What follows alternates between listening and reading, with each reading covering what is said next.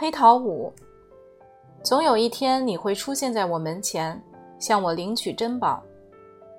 亲爱的孩子，请允许我这样称呼你。此刻，我坐在这儿撰写我的生平传记，因为我知道有朝一日你会到这个村庄。说不定你会走到华德马街的面包店，在门口驻足片刻，观看橱窗里摆着的金鱼缸。你根本不晓得你来这儿的目的，但我知道，你前来杜尔夫村是为了程序《彩虹汽水与魔幻岛的传奇》。这本传记是在1946年1月撰写的，那时我还是个年轻人。三四十年以以后，你遇到我时，我已经是个白发苍苍的老头子。这部传记是为将来你我见面的那一天而写的。我犹未悟面的孩子，让我告诉你，现在我用来撰写传记的纸张，就像是一艘救生艇。一艘救生艇总是随风漂流，然后航向远方的海洋。但是有的救生艇却恰恰相反，它航向充满希望、代表未来的陆地，从此再也不回头。我怎么知道你就是程序这个故事的人呢，孩子？当你出现在我眼前时，我自然就会知道，你身上会有标志。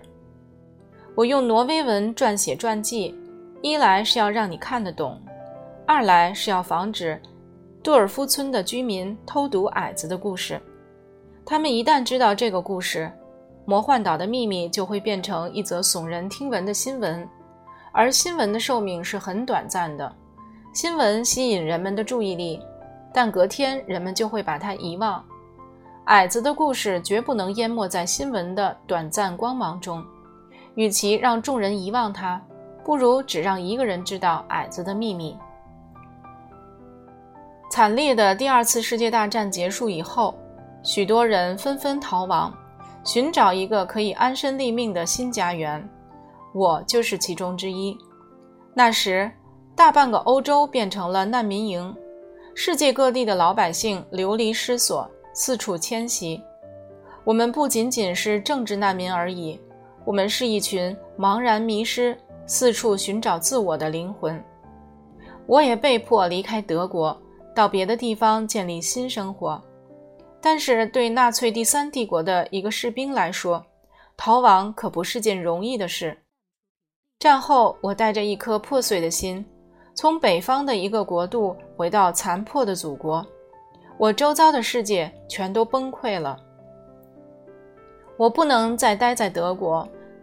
可也不能回到挪威，结果我翻山越岭来到了瑞士。在茫然无助的状态下，我四处漂泊，好几个星期后才在杜尔夫村结识了老老面包师埃伯特·克拉格斯。那时我已经流浪了很多天，又饿又累，正从山上走下来，忽然看到一个小村庄。在饥饿的驱使下，我拔腿跑到茂密的树林。如同一只被猎人追捕的动物，最后我再也支撑不住，整个人瘫倒在一间老旧的小木屋前。恍惚中，我依稀听见蜜蜂嗡嗡嗡的叫声，闻到牛奶和蜂蜜甜美的香味儿。事后回想，一定是那个老面包师把我搀扶进了小木屋。醒来时，我发现自己躺在靠墙的一张小床铺上。看见一个白发老人坐在摇椅上抽着烟斗，他看见我睁开眼睛，赶忙走过来坐在我身边。你回家了，孩子。老人安慰我。我早就知道你总有一天你会出现在我门前，向我领取珍宝。然后我又昏昏沉沉睡着了，醒来后。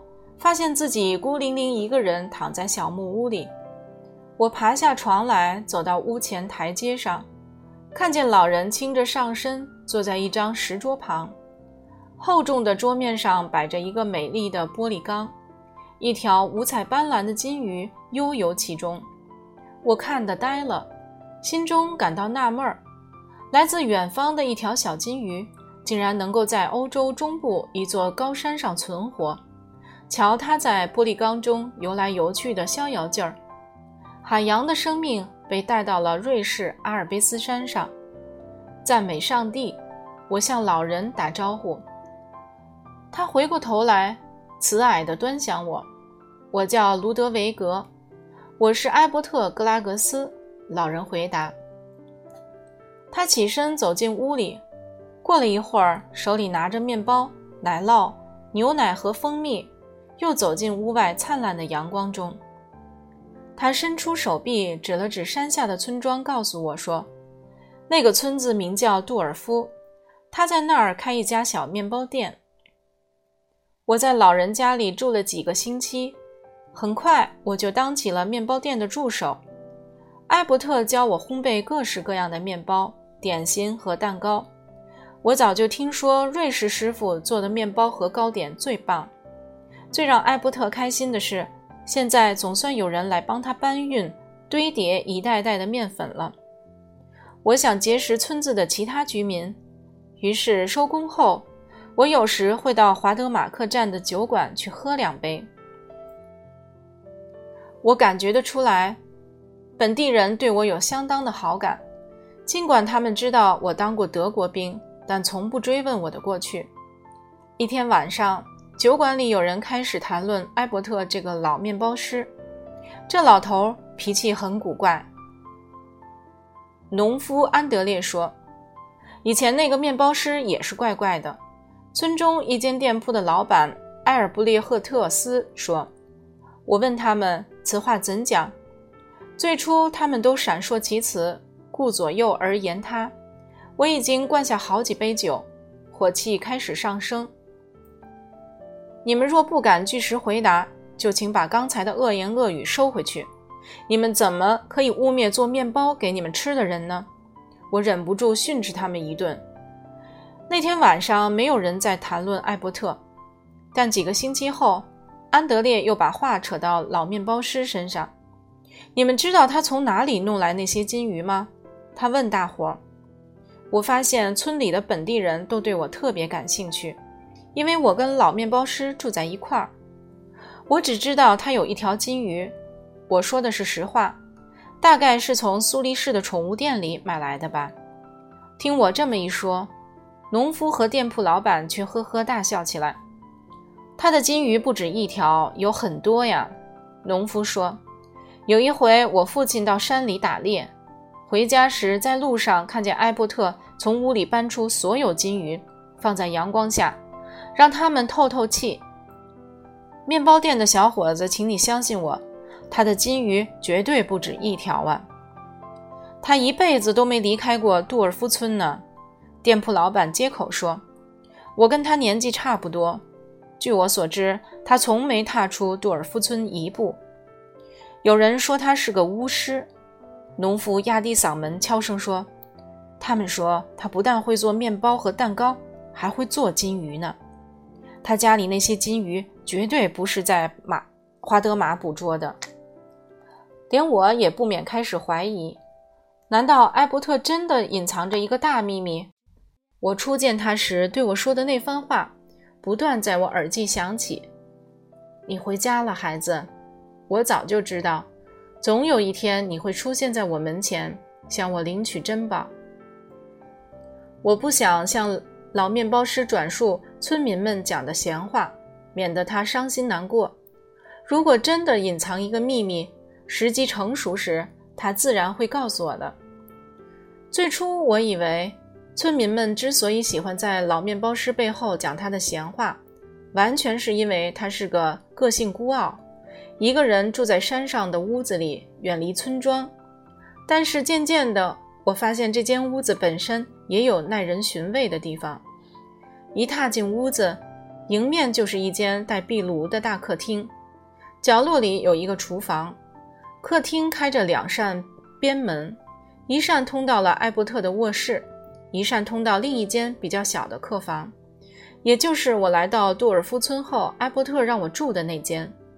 那些房间的天花板都不特别高，可是我从外面观看整栋房子时，却发现屋顶显然有一间很大的阁楼。站在屋后的山丘顶端向下望，我更清清楚楚地看到石瓦铺成的屋顶上开着一扇小窗。奇怪的是，艾伯特从没向我提起过这间小阁楼，他自己也似乎从没上去过。